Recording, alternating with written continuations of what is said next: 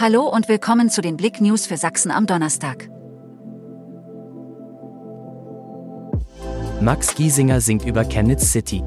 Die Vorfreude für die Fans von Max Giesinger war riesig, als am Mittwochabend nach drei Jahren und vier vorangegangenen Terminen endlich das Banner fiel und der sympathische Sänger die Stadthalle begrüßte.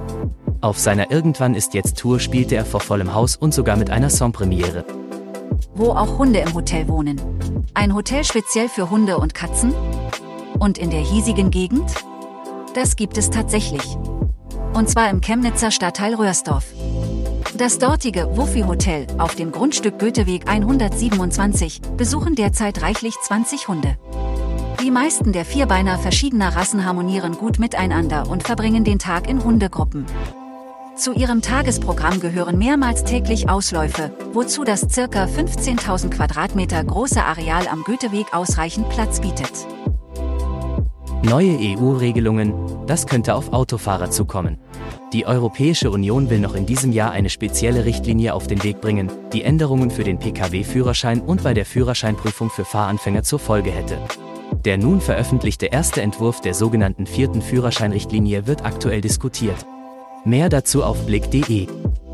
Glatte Fahrbahn. Pkw überschlägt sich auf B93 in Schneeberg. Gegen 8 Uhr wurden Rettungskräfte nach Schneeberg auf die B93 gerufen.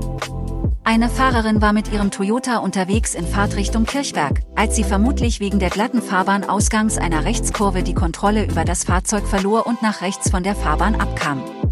Dabei überschlug sich das Auto. Sie wurde verletzt ins Krankenhaus gebracht. Die Straße ist wieder befahrbar. Neugeborenenempfang. Brandterbisdorf begrüßt seine Babys. Die Stadt Brandterbisdorf führt einmal halbjährlich für ihre Neuankömmlinge einen Neugeburtenempfang durch. Zweieinhalb Jahre musste pandemiebedingt damit pausiert werden, deshalb war die Freude doppelt groß, dass am 15. März endlich wieder gefeiert werden konnte. Danke fürs Zuhören. Mehr Themen auf blick.de